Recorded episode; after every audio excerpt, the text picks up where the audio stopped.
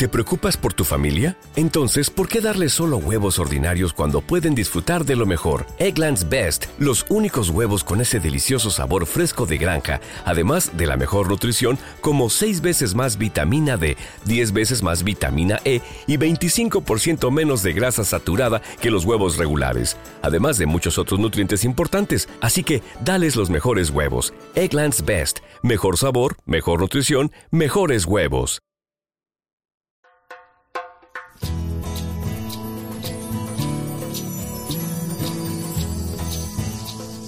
Buenos días desde Guayaquil, Ecuador. El próximo domingo, 11 de diciembre, es el tercer domingo de Adviento. La primera lectura de la Eucaristía que escucharemos es del profeta Isaías. Dice así, que se alegren desierto y sequedad, que se regocije y florezca la estepa. Es una invitación a la alegría, al gozo, muchas bendiciones aparecen en esta lectura hacia Jerusalén, que es la iglesia, ¿no? Que se alegre el desierto y la sequedad, y la estepa florezca. Somos nosotros, este desierto, esta sequedad, estériles de buenas obras, de, la bondad de Dios. Y nos dice que, que nos alegremos. ¿Tanto poder tiene Dios? Esta es la maravilla, el poder y el amor de Dios. El amor de Dios que, no nos no se cansa de nosotros. Nos quiere, nos ama. Y el poder de Dios para hacer de nuestro desierto, de nuestra sequedad, hacer un que estalle en gritos de, júbilo, de alegría, de flores, de, belleza. Para Dios todo es posible. Claro, tú dirás, eh, ¿cómo, cómo? Con tanta, eh, con tanta maldad que hay en mi corazón, con tanta envidia, de cómo va a florecer la bondad de Dios. Sí, sí, sí. Para Dios nada, nada hay imposible. Continúa diciendo que le va a ser dada la gloria del Líbano, el esplendor del Carmelo y del Sarón. Podrá verse la gloria del Señor, el esplendor de nuestro Dios. Son bendiciones para Jerusalén, Jerusalén y la iglesia. Dios reserva a su pueblo, a su iglesia, muchas bendiciones, y más en este tiempo de Adviento, celebramos esto, que viene, viene el Señor. Alegrémonos. Dice, fortalecer las manos débiles, afianzar las rodillas vacilantes. ¿eh? Manos débiles, rodillas que vacilan, hermanos que van a la comunidad, que no van, eh, débiles, tienen miedo, tal, salir de noche, que si hay muchos sicarios, muchas cosas. Miedos, miedos, manos débiles, rodillas vacilantes, le llama el profeta. Pero no dice Dios que, como la caña cascada, que sea, que sea quitada en medio, no, no. Dice fortalecer, afianzar. O sea que Dios al pobre, al débil, al, al que vacila, o sea, al que vacila en el sentido de que duda, ¿no? Al que duda, al que a veces es débil para ir a las celebraciones, a la palabra, a la iglesia, le domina a veces la pereza, el miedo. Hay que fortalecerlo. Ánimo, que Dios nos está esperando. Vayamos. Qué alegría cuando me dijeron, vamos a la casa del Señor.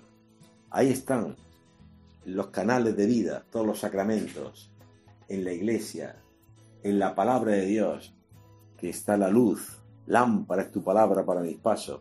Acudamos, hay que animar a los hermanos, animarnos unos a otros, a perseverar en la iglesia, por muchas dificultades que haya.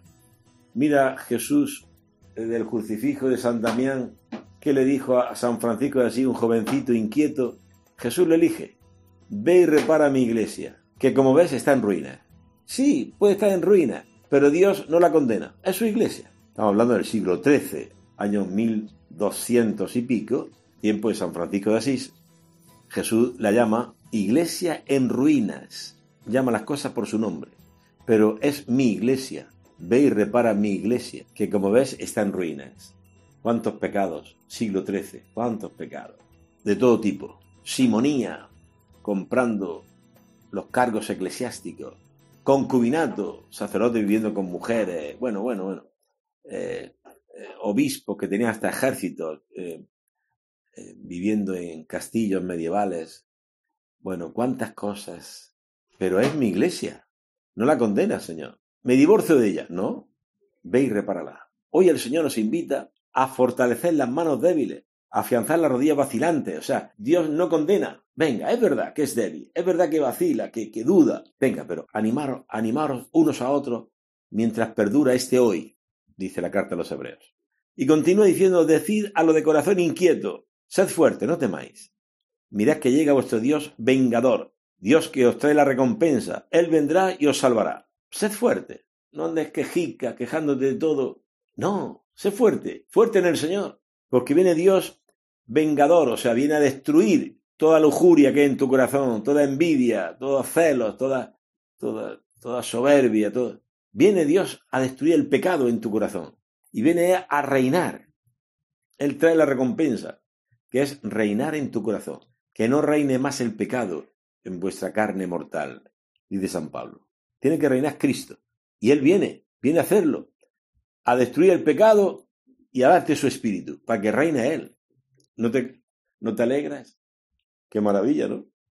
Que el pecado, que es lo que nos hace sufrir, la envidia, el odio, la violencia, ganas de destruir, que eso nos deja una amargura en el alma, cuando se desencadena en nosotros la violencia, los malos pensamientos, hay que recurrir enseguida al Señor. Señor, ayúdame. Ten piedad de mí. No me dejes caer en la tentación de la violencia o del odio o de la lujuria. No me dejes caer, Señor. ¿Cuántos jóvenes y, no jóvenes se dejan caer el demonio de la lujuria y se tiran horas viendo pornografía? Mujeres desnudas, hombres desnudos, todo una, un desastre. Un comercio, siendo así que nuestro cuerpo es templo de Dios lo convertimos en una cueva de bandidos. Y cuántos rencores contra esa persona que, habló mal de mí y siempre hablando mal de ella, la maledicencia. Cuántas cosas metemos en nuestro corazón. Por eso el Señor trae con esta palabra una buena noticia. Llega el Señor, nuestro Dios, y trae la recompensa. Él vendrá y os salvará. No dice te condenará, no, viene a salvar.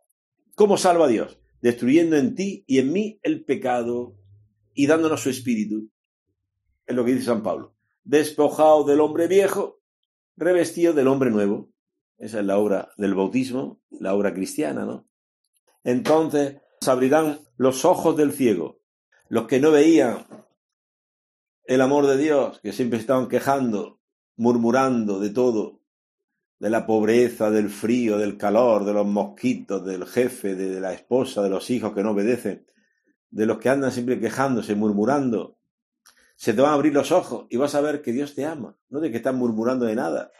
Y vas a ver también tus pecados, para que entres en la humildad, porque sin humildad no hay vida cristiana, no hay nada sin humildad. Muéstrame un camino hacia el cielo, le preguntan a San Agustín. Y él responde, humildad. Ah, ya. Muéstrame otro camino hacia el cielo. Y responde San Agustín, humildad. Bueno, ¿y otro camino hacia el cielo? Dice San Agustín, humildad. No hay otro camino. Humildad, conocerte. Señor, que me conozca, decía San Agustín. Señor, que me conozca, que te conozca. ¿Quién soy yo? Un pobre miserable.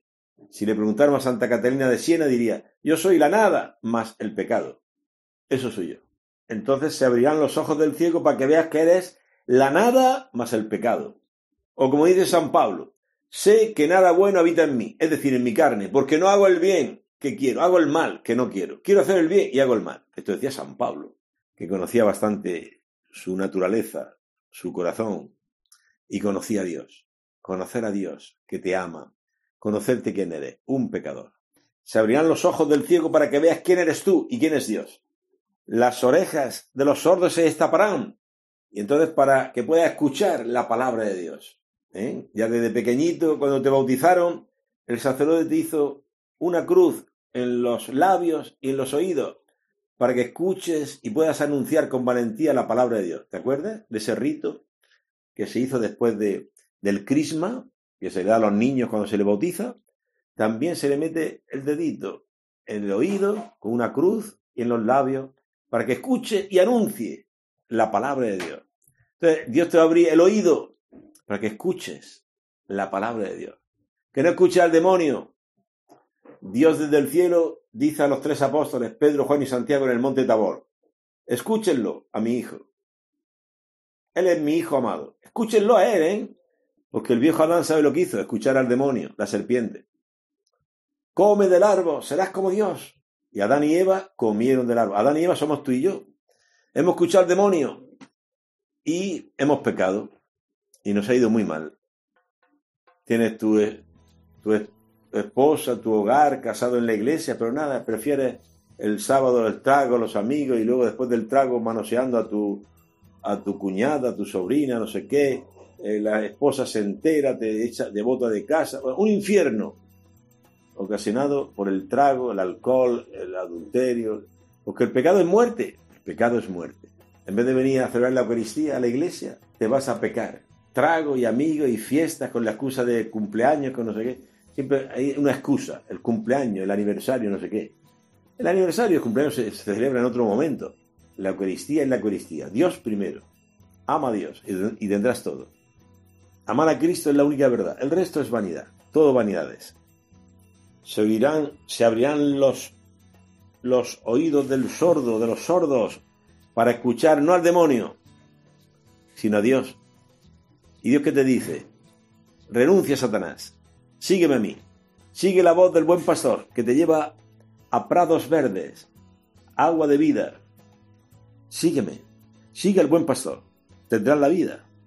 Entonces dice, saltará el cojo como ciervo. ¿eh? El cojo va siempre ranqueando por la vida, que no puede con su vida, ranqueando. Oye, saltará. Ha venido el Señor a tu vida. Yo me acuerdo con mi juventud, 18 años, mi vida era solo eso, dormir y perdido, perdido en los amigos, los juegos, el juego, incapaz de estudiar, incapaz de nada, muerto, Señor apareció en mi vida, me llamó por su misericordia, sin yo merecerlo, y pude saltar como un cojo. Hasta físicamente saltaba. Me acuerdo por las calles de Madrid, cuando el sacerdote me dijo, después de confesarme, que Dios te ama, el hijo pródigo, el padre lo abraza, le prepara un banquete, salta como un ciervo, saltar de gozo, que Dios te ama, que ha perdonado tu pecado. La lengua del mudo gritará de júbilo. ¿eh? gritar de júbilo, como Zacarías. Se quedó mudo, no creía la buena noticia del nacimiento del, del precursor, de Juan Bautista. Se quedó mudo y Dios le abrió la boca, hizo el Benedictus, lo que recitamos todos los días en la oración de laudes. El Benedictus, bendito sea el Señor, Dios de Israel, que ha visitado y redimido a su pueblo, suscitándonos una fuerza de salvación. Entonó, él, se soltó la lengua del mudo y gritó con júbilo. Lo que Dios quiere hacer con nosotros es que se nos suelte esa lengua muda que no puede alabar a Dios. Nada que tenemos corazón para murmurar, para quejarnos, para envidiar. Y quiere Dios soltarnos la lengua para que alabemos a Dios. En la lengua del mudo gritará de júbilo, de alegría. Llega el Señor. Pues manarán aguas en el desierto y correrán torrentes por la estepa. Eso es lo que promete el Señor y lo cumple. Que crea en mí, de su seno correrán ríos de agua viva, dice el Señor Jesús. Ríos de agua viva, manantiales correrán en tu corazón, un surtidor que brota hasta la vida eterna. Es vivir de este amor de Dios. Que Dios te ha salvado de la muerte. Y sabe que en todos los acontecimientos interviene Dios para bien. Entonces ya, todo lo que el mundo ve malo, el cristiano lo ve que todo es para nuestro bien. Todo la enfermedad, la muerte, el fracaso, todo es para nuestro bien. Esto lo escribe San Pablo. En todos los acontecimientos interviene Dios para bien de los que le aman. Todo es para bien. Él, que fue azotado tantas veces por los judíos, con peligros por mares, peligros por ríos, náufrago en el mar. Se pasó un día y una noche en el mar, náufrago. Madre mía, nosotros no sabemos lo que es eso. Y azota de los judíos y peligros por ríos, por mares, y noches sin dormir, días sin comer, pero todo eso, dice San Pablo, es mi gloria. Asemejar un poco a las humillaciones de Cristo, que nos salvó humillándose. Tan humillado, tienen una humillación. Alégrate, te estás pareciendo un poquito a Cristo, humillado para salvar el mundo. No humillado para caer en el odio o resentimiento. No, humillado, el camino de la cruz para salvar este mundo. Bueno, dice que habrá allí una senda purificada. Se abrirá un camino, una vía sacra, para los pobres, para los pecadores. ¿eh? En la iglesia hay abierto una vía sacra, ¿eh? Israel pasó desde el exilio de Babilonia una vía sacra hasta Jerusalén y venían cantando los redimidos por el Señor. También en la iglesia había un camino de fe para los pecadores, para los alejados, una vía sacra para que el hombre llegue a ser un hombre nuevo, unido a Cristo, nuestra cabeza. Entrarán en Sión con aclamaciones, precedidos con, por alegría eterna, a Dios las penas y los suspiros, a Dios. Esto se ha cumplido en el pueblo de Israel y se cumple en la iglesia con nuestro Señor Jesucristo, que nos lleva por esa vía sacra en la iglesia, que es la reconciliación con Dios, con los hombres, en una comunidad cristiana, empezando una vida nueva. Bien, dicho esto, pasamos al Evangelio, próximo domingo, tercer domingo de Adviento, el Evangelio de San Mateo capítulo 11, del 2 al 11, dice así. Juan Bautista, que en la cárcel ha oído hablar de las obras de Cristo, envió a sus discípulos a preguntarle, ¿eres tú el que ha de venir o debemos esperar a otro? Jesús respondió, id y contad a Juan lo que oís y veis, los ciegos ven, los cojos andan, los leprosos quedan limpios y los sordos oyen, los muertos resucitan y se anuncia a los pobres la buena nueva, y dichoso aquel a quien yo no le sirva de escándalo bueno, San Juan Crisóstomo comenta este texto cuando envía Juan Bautista dos de sus discípulos. Juan estaba en la cárcel, estaba a punto de morir y veía que su obra estaba incompleta. Según San Juan Crisóstomo, lo podéis leer en el, el comentario al Evangelio de San Mateo, capítulo 36, 1, 2, de San Juan Crisóstomo, dice que a los discípulos de Juan Bautista le dominaba un poco la envidia, porque ya en alguna ocasión le habían dicho a su maestro, a Juan, mira, mira, todos acuden a él, a Jesús, todos iban con él. Entonces le venía como un poco de envidia. ¿eh? Y también, eh, también en alguna ocasión, los discípulos de Juan le dice, tus discípulos no ayunan, nosotros, nosotros y los de los fariseos sí ayunamos, ¿por qué tus discípulos no ayunan? O sea, según San Juan Crisóstomo había como una especie de envidia de, hacia el Salvador, ¿no? hacia Jesús. Y Juan Bautista no tiene duda si él es o no es. Él ha visto a Juan Bautista, al Espíritu Santo descender sobre él, y la voz del Padre, este el elegido de Dios. Juan Bautista no tiene dudas, pero su discípulo sí. Y él ve que está en la cárcel, el momento de morir está cercano, y quiere afianzar la fe de su discípulo, por eso envía a dos de sus discípulos a que le pregunte, y Jesús no, no responde con palabras, responde con hechos. Decirle a Juan, los ciegos ven, los cojos andan, los leprosos quedan limpios, o sea, las obras, ¿no? Eh, esto es lo que puede convencer, ¿no? Las obras. Decía San Francisco de así, debemos predicar el Evangelio con las obras y si fuera necesario, con las palabras. Bueno, entonces vemos aquí a Jesús que dice al final, dichoso el que no encuentre ocasión de escándalo en mí. No es con la, o sea, en la cruz, cuando Dios nos visita cada día, según el Kempis, la imitación de Cristo, Dios nos visita todos los días con, de dos maneras, con la consolación y con la humillación. Con la consolación, porque todos recibimos gracias, consuelo de Dios que nos ama, de la oración, etc. Y también con la humillación, siempre que viene una humillación a tu vida, es la visita del Señor. Dichoso tú si no te escandalizas. Cuando viene la humillación, alguien que te desprecia, se hace una burla de ti, te humilla, te, te, te hace algo injusto, es una visita de Dios. ¿Cómo respondes? Dichoso es que no hay escándalo en mí. Cuando Cristo te visita, dichoso tú si no te escandalizas, empiezas a pelear contra alguien porque te ha humillado, entonces, no aceptamos la humillación y respondemos, con la violencia, con los gritos, con... ¿Por qué? Porque nos hemos escandalizado de Jesús. Jesús viene con la humillación a tu vida. A ver si perdona, a ver si acepta, a ver si ama, a ver, a ver cómo, cómo reacciona. Jesús nos visita siempre.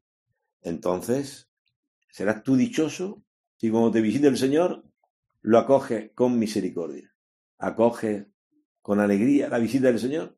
Alegrarte, alegraos, dice el Señor, cuando os injurien, os insulten y digan con mentira toda clase de mal contra vosotros por mi causa. Alegraos en ese día, saltad de gozo.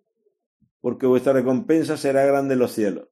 Jesús manda a sus discípulos alegrarse en las humillaciones y nosotros decimos todo lo contrario.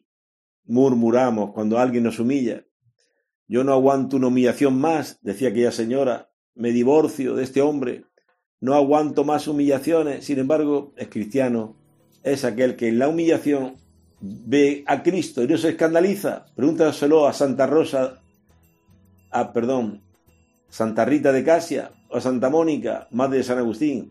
Pregúntale los esposos que tenía y cómo con las humillaciones que sufrían se lo fueron ganando, callando, amando, perdonando y hoy son unas grandes santas. Abogada de lo imposible, Santa Rita, patrona de las madres y esposas cristianas, Santa Mónica, porque tenía este discernimiento para no escandalizarse de Jesús cuando llegaba la humillación llega la humillación a tu vida y los apóstoles se alegran, los coge el Sanedrín, le dicen que no prediquen más en el nombre de Cristo y ellos dicen, nosotros tenemos que obedecer a Dios antes que a los hombres. Y entonces los apalean, los, azotan. ¿Y qué dicen los hechos de los apóstoles? Salieron contentos porque habían merecido llevar golpes por el nombre de Jesús. Nosotros escuchamos esas cosas y, nos ponemos a reír. mira, que yo soy un, ¿Acaso yo soy un menso? ¿Acaso yo soy tonto para dejarme pegar? Eh, o sea, nos reímos, hermanos, nos burlamos del Evangelio y de Cristo. Por eso no somos dichosos. Los apóstoles salieron del Sanedrín contentos porque habían, habían merecido parecerse un poquito a Jesucristo. Habían merecido llevar golpes por el nombre de Jesús. Qué lejos estamos de esto. Pidamos en este tiempo de Adviento, Señor, convierte mi corazón. Es bueno, si no lo ha hecho hace tiempo, que en tiempo de Adviento también te confieses con un sacerdote y así prepares tu alma a la venida del Señor. El Señor viene, viene a tu vida, vino en Nazaret, en Belén, pequeñito, fue rechazado y clavado en una cruz, pero está viniendo también ahora con la predicación y vendrá al final de los tiempos a juzgar a vivos y muertos. Son las tres venidas que habla San Bernardo. Ahora está viniendo Cristo con la predicación que estás escuchando. Convirtámonos, volvamos a Él. Bueno, dicho esto, Continuamos con el Evangelio que dice así. Cuando los enviados, los discípulos de Juan, se marcharon, se puso Jesús a hablar de Juan a la gente. ¿Qué salisteis a ver en el desierto? ¿Una caña agitada por el viento? ¿Qué salisteis a ver si no? Una caña que se agita con el viento, va para allá y para acá. Dice San Gregorio Magno en su comentario, homilía número 6, dice San Gregorio Magno, uno de los grandes padres de la iglesia. Dice, la caña, en efecto, a la brisa más suave, se dobla de una parte hacia otra. ¿Y qué cosa se entiende por caña? Sino un alma carnal, un ánimo carnal, que apenas es desflorado por la alabanza o por el desprecio, enseguida se dobla de esta o de otra parte. ¿eh? La caña, las cañas. ¿eh?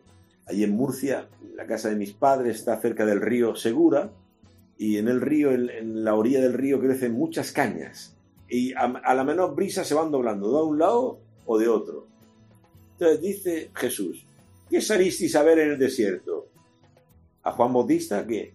A una caña doblada por el viento y traduce San Gregorio Magno. La caña son aquellos de ánimo de alma carnal que apenas le alaban, uy, se hinchan, lamparoso, uh, me han alabado, qué bien lo hago, qué bien juego a, pelota, qué bien tengo, sí, tengo tres hijos, ingenieros, doctores, sí, tenemos una casa aquí, otra casa allá, tenemos mucha plata. ¿Eh? con las alabanzas se inflan, se hinchan, se ponen lamparosos, se creen alguien con las alabanzas. Y y cuando llega el viento del desprecio, una humillación, un desprecio que te han hecho, uy, se dobla, se llena de rencor, de odios, se inclina hacia la otra parte. Fíjate la interpretación que hacen los padres de la iglesia, ¿eh? Una caña es un alma carnal que apenas se, se ve invadida de la alabanza o del desprecio, enseguida, de repente, se dobla de una parte o de otra.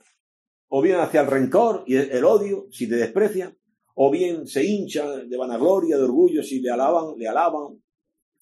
Entonces dice Jesús, Juan Bautista no es una caña agitada por el viento, porque no se deja doblar ni de las alabanzas ni del desprecio. La prosperidad no lo hacía orgulloso y la adversidad no lo, no lo prostraba por tierra. Estaba firme en el Señor. Bellísimo, ¿no? Esta interpretación de los padres de la iglesia. Eh, pidamos a Dios que nos dé este espíritu de Juan Bautista, ¿no? El más grande de los nacidos de mujer. Pero el más pequeño del reino de Dios es mayor que él. Y tú estás llamado al reino de Dios por el bautismo, a heredar el Espíritu Santo, que es Dios. Tú estás llamado a ser Dios, dejándote lavar con la sangre de Cristo y recibiendo el Espíritu Santo, para que llegue a ser Dios. Dios con Dios.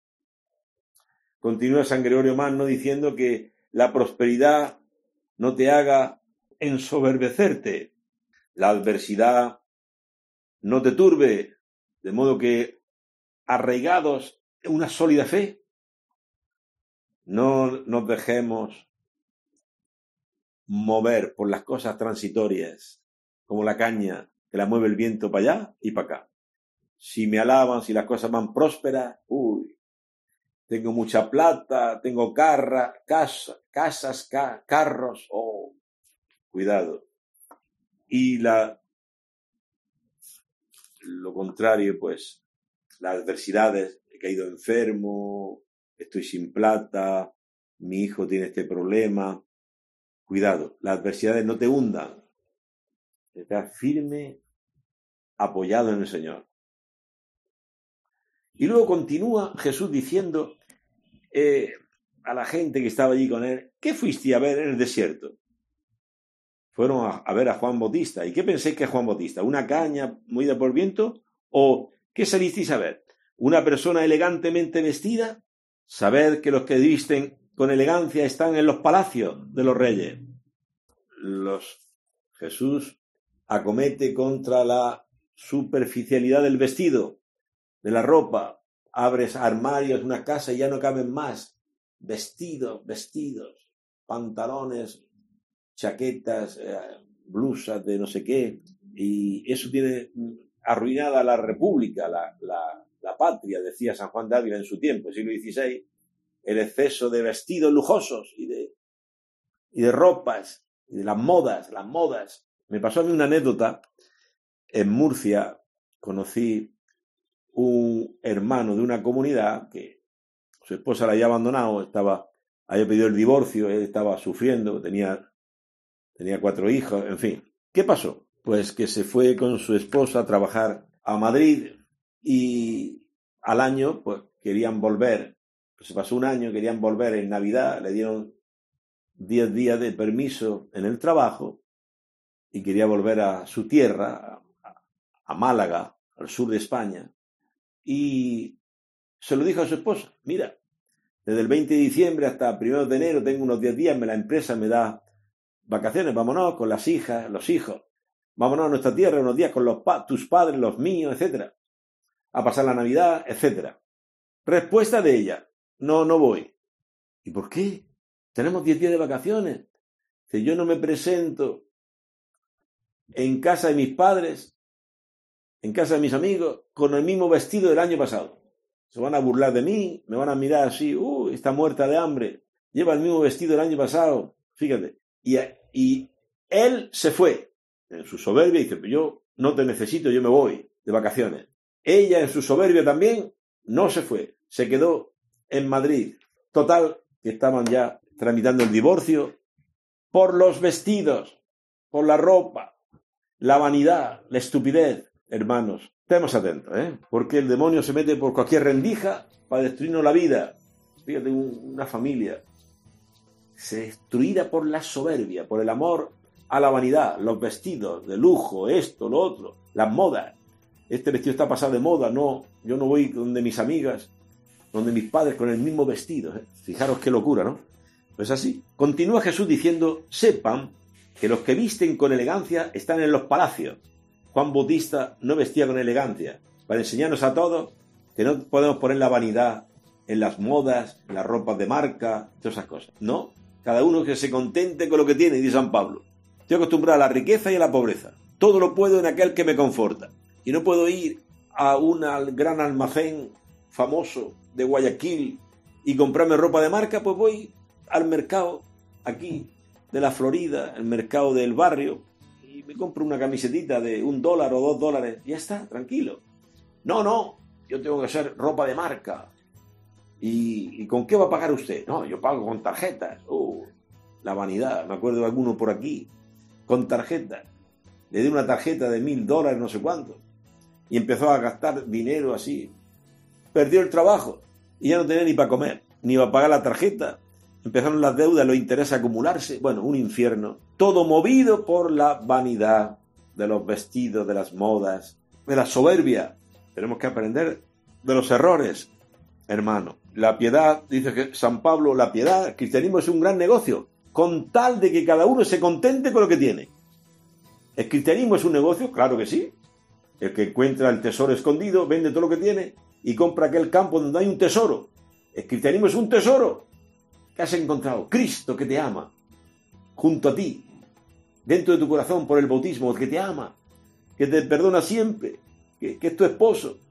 Pero ese tesoro de Cristo viene en una vasija de barro. Cuidado, no lo pierdas, porque si no te contentas con Cristo, con el denario, toma tu denario y vete. Ah, no, yo quiero más, decían aquellos de la parábola. Pero tú no te contrataste conmigo por un denario, toma tu denario y vete. Toma Cristo en tu corazón y, vete, basta. No, quiere más, quiere más. Las vanidades, las compras, lo esto, lo otro, vivir por encima de las posibilidades. Pero si ganas mil dólares, ¿cómo gastas dos mil? No, tengo tarjeta, pero te estás endeudando. Los hijos en colegios de paga, un carro y ahora cambia de carro, otro carro, más, más deudas, más deudas. Pero si tú ganas mil dólares, estás gastando eh, dos mil, ¿dónde vas? No, las tarjetas, las tarjetas. Vivir por encima de las posibilidades, la locura de la soberbia. Jesús nos invita a la humildad. Miren a Juan Bautista. Lleva una piel de camello y un, una, una cosa sencilla. ¿Por qué pone Jesús este ejemplo de Juan Bautista? Para que no amemos la vanidad y las modas. Bueno, si Dios te concede vestir a la moda, pues viste a la moda. Siempre que no sea escandalosa. De minifaldas y de cosas, de, de grandes escotes, de enseñando el ombligo, esas cosas, no son dignas de un cristiano. Pero si tú el vestir a la moda y haces con tu dinero lo que te da la gana, luego en la iglesia, en tu comunidad cristiana, pasa la funda y no hay, no sueltan ni un centavo, porque primero soy yo, después yo, después yo, cuidado. El que ama su vida, dice Jesús, la pierde pero el que la pierda por mí, ese la encontrará. Si no te acuerdas de los pobres, entonces ¿a qué salisteis? A ver un profeta. Sí os digo, y más que un profeta. Este es de quien está escrito. Voy a enviar a mi mensajero delante de ti, que preparará tu camino por delante de ti. O sea que Juan Bautista es el mensajero que va delante de Jesús a anunciar al que viene, que no soy digno de desatarle la correa de las sandalias. Yo bautizo con agua, pero Él es el que da el verdadero bautismo, en el perdón de los pecados, en el don del Espíritu Santo. Él es y continúa Jesús diciendo, os aseguro que entre los nacidos de mujer no ha aparecido uno mayor que Juan Bautista. Sin embargo, el más pequeño en el reino de los cielos es mayor que él. Fíjate qué gracias tenido tú, que has conocido a Cristo, ha llegado con él el reino de los cielos. ¿Cuántos justos y profetas desearon ver a Cristo y no lo vieron? Y tú lo estás viendo. Por la fe se ve a Cristo en su iglesia, en la Eucaristía, en la palabra. Está contigo, está amándote. Qué dicha tan grande. No sé si es una dicha haber conocido a Cristo o es una carga. ¿Qué es? ¿Es la buena noticia de haber conocido a Cristo? Bueno, entonces hermanos, vayamos a la última lectura. Dicho esto, la, segunda lectura, como siempre vemos, el, el, apóstol, en este caso el apóstol Santiago, capítulo 5. Santiago capítulo 5 del 7 al 10. Dice así, hermanos, tengan paciencia hasta la venida del Señor. En este tiempo de Adviento el Señor nos invita a tener paciencia, no ser precipitado. Yo soy bastante precipitado, nervioso. El Señor me invita a mí a la paciencia, a esperar. no, es que Señor prometió venir, pero no viene. Bueno, tú recuerdas lo que dice San Pedro. Para el Señor mil años como un día.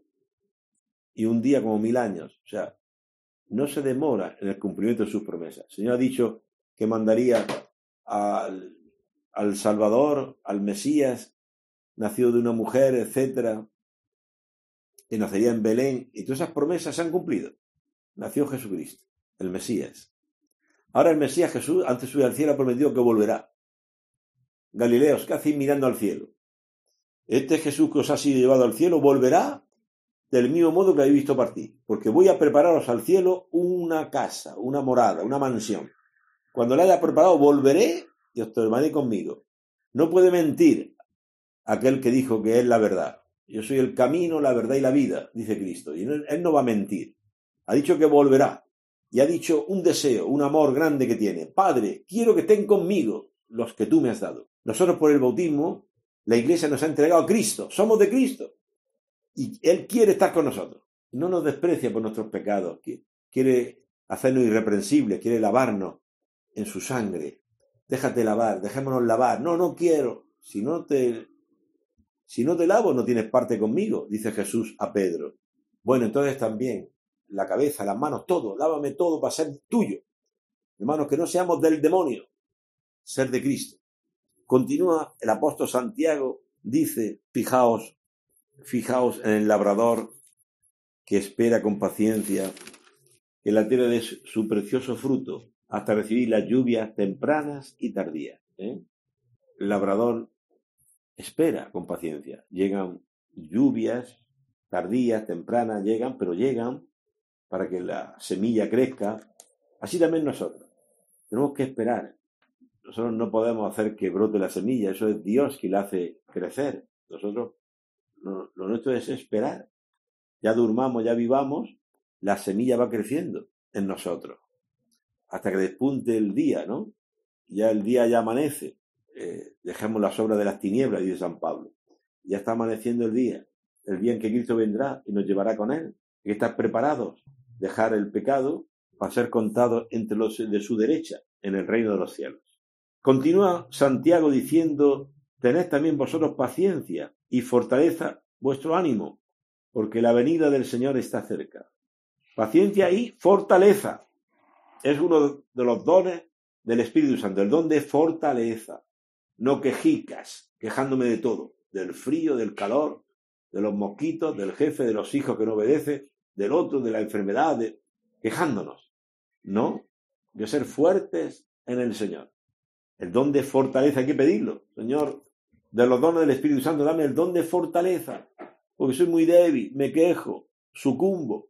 Ayúdame tú, Señor, ten piedad de mí. La oración, la oración incesante, en este tiempo de Adviento, intensifiquemos la oración en la parroquia, aquí en la parroquia, Santo Tomás de Aquino, a las 5 de la mañana, de 5 a 6, una horita, cantando los laudes, ¿eh? acelerando la venida del Señor. Podemos hacer, dice San Pablo, acelerando, ¿eh? pidiendo, podemos acelerar la venida del Señor, que venga ya y que pase este mundo de corrupción, etcétera, porque la venida del Señor está cerca, está cerca. No, se demora mucho, ¿no? Para el Señor mil años es como un día. Tranquilo, el Señor viene y Él no es mentiroso. Viene el Señor. Y continúa Santiago diciendo, hermanos, no os quejéis unos de otros para no ser juzgados. Tenemos esta tendencia a quejarnos a la espalda del otro, hablar mal, quejarnos, porque es perezoso, porque no es puntual, porque es muy egoísta y no se acuerda de nada. Eh, más bien tenemos que pensar que nuestro premio ya está dado, el denario ya lo hemos recibido, que es Cristo. Por tanto, no tenemos que desear nada más. Los que murmuraban contra el patrono es que querían algo más, una compensación. No te basta la cruz, unirte a Cristo para salvar este mundo con la cruz, con la humillación, no te basta. No quiero también gratificarme, que hablen bien de mí, que me inviten a comer, que me inviten a cenar, que me den dinero, que me den no sé qué, que me, que me alaben. Siempre pedimos más y eso nos lleva a la murmuración, porque Dios te dará lo que tú necesitas para tu salvación. No lo que tu corazón sueña. Porque tenemos sueños siempre de mis hijos no vienen a verme, no me saludan, mis nietos no vienen a verme, siempre una lamentación buscando siempre las migajas. Cuando tenemos en nuestro corazón un banquete con Cristo. A Santa Catalina de Siena, como tenía un pequeño oratorio donde con frecuencia oraba a Dios y gozaba mucho con la presencia de Dios, sus padres querían casarla. Una chica muy guapa, muy joven, y le buscaban partidos, le buscaban jóvenes, y ella lo despreciaba todo porque ella quería ser la esposa de Cristo, consagrada a Él. Entonces sus padres, para vengarse, para obligarla a hacerle un chantaje, le quitaron el oratorio, se lo destruyeron. Y ahora te vas a dedicar a lavar platos y a barrer, porque lleva más una vida un poco mística con el Señor. Entonces le dijeron, no, ahora va. Y ella dice, muy bien, pues a lavar, a cocinar, a lavar platos, y sé lo que haré, decía Santa Caterina de Siena. Haré de mi corazón una habitación, donde está Cristo y yo con Él y Él conmigo. Y le hablo a Él y le rezo a Él continuamente. Pues bien, el reino de Dios está dentro de ti. No te quejes, porque si tienes el reino de Dios dentro de ti, tienes todo. Tienes a Cristo, tienes todo. ¿Por qué te quejas? ¿Por poco dinero o poca salud? No. Tienes a Cristo. Quien a Dios tiene nada le falta, solo Dios basta. Tienes a Cristo, tienes todo. Pero padre, es que no me lo creo. Ese es el problema. Que no lo cree, no tenemos fe. Entonces pide, como ese señor del Evangelio le pedía a Jesús, creo Señor, aumenta mi fe, porque tengo poquita fe. Creo que la felicidad está en que me quieran, en ser importante, en ser el primero, y me he equivocado, Señor, ayúdame. Tened presente, continúa Santiago, tened presente que el juez está ya a las puertas. Estoy a la puerta y llamo. Si alguno me abre, entraré y cenaré con él y él conmigo. Si alguno me abre, si no me abre, me voy, porque el Señor es un caballero. Si ven en nosotros Cristo la amargura, el juicio, el rencor, Él es un caballero y se va. Si ven en nuestro corazón que estamos siempre quejándonos con amargura, con odio, con juicio, Jesús es un caballero y se va. Hay que decirle que vuelva, vuelve Señor. Me portaré bien, Señor. No quiero hacerlo mal. Quiero que estés conmigo. Porque tú eres la vida y lo que me ofrece el demonio es la muerte. No quiero seguir al demonio. Va de retro. Ve hacia, hacia afuera. Fuera. Yo renuncio a ti, Satanás. Porque el demonio, dice San Pedro, está como un león, león rugiente rodeándote, buscando cómo devorarte. A ti a mí, a todos. El demonio, como león rugiente, está dando vueltas. A ver si te devora, metiéndote un juicio contra tu esposo, metiéndote un rencor contra tu suegra, metiéndote una rabia, una violencia contra tu hijo que no te ha obedecido. El demonio está que quiere destruirnos. Hermano, tomad, dice, tomad como modelo de sufrimiento. ¿A quién tienes que tomar de, modelo? A ver, a ver qué, a ver qué te sugiere eh, Santiago. ¿A quién tienes que tomar de modelo? Pues tomad de modelo a los profetas. Fíjate, los profetas casi todos murieron asesinados. A Isaías dice la tradición que le cortaron con una sierra, lo aserraron vivo. A Jeremías no te, digo lo que le hicieron. A, a Zacarías lo mataron entre el altar. Mira qué paciencia de los profetas. A ti, todavía, a ti no te han matado todavía, ni a mí tampoco. Y siempre estamos quejándonos. Tomad como modelo de paciencia y de sufrimiento a los profetas, que hablaron en el nombre del Señor. Los profetas hablaron en el nombre del Señor dice la nota de la Biblia de Jerusalén, el recurso al ejemplo de los profetas se adecua a la tradición judía, que los había convertido en mártires. La tradición judía lo había convertido en mártires. Si tú lees, por ejemplo, la carta a los hebreos, en el capítulo 11, donde se habla de estos mártires, que son los profetas, dice así, fueron, soportaron la prueba de burlas y azotes, de cadenas y prisiones, dice el capítulo 11 de la carta a los hebreos fueron apedreados, torturados, aserrados. Según algunos apócrifos, este suplicio habría sido infligido al profeta Isaías por el rey Manasés. Lo aserró en una sierra. Muertos a espada, anduvieron errantes, cubiertos de pieles de oveja y de cabra. Se vieron faltos de todo, fueron oprimidos y maltratados, personas de las que no era digno el mundo, anduvieron errantes por desierto y montañas, por grutas y cavernas. Fíjate, la paciencia de los profetas. Te lo repito porque es muy interesante. Ajo, esto no lo sabía de los profetas. Dice la carta de los hebreos que fueron, que los profetas, los hombres de fe, soportaron la prueba de burlas, se burlaban de ellos, y de azotes, y de cadenas y prisiones, y fueron apedreados y torturados, aserrados y muertos a espada. Anduvieron errantes y cubiertos de pieles de oveja y de cabra. Se vieron faltos de todo, fueron oprimidos y maltratados. Personas de las que no era digno este mundo. Así lo explica el autor de la carta a los hebreos. Entonces toma como modelo de paciencia y sufrimiento a los profetas. Lea a los profetas. Isaías, Jeremías, etcétera, etcétera. Natán, Samuel. Bueno, pues nada, hermanos, que este adviento nos prepare. ¿eh? Si no te has confesado, búscate un sacerdote, confiésate, es tiempo de adviento. Que el Señor cuando venga encuentre tu morada, tu morada, tu casa limpia, limpia de pecado, purificado, y podamos exultar con el Señor que viene a salvarnos, no viene a condenar. Bueno, entonces hemos llegado al final. Les deseo, pues eso, un buen adviento y ya una próspera Navidad que se acerca ya.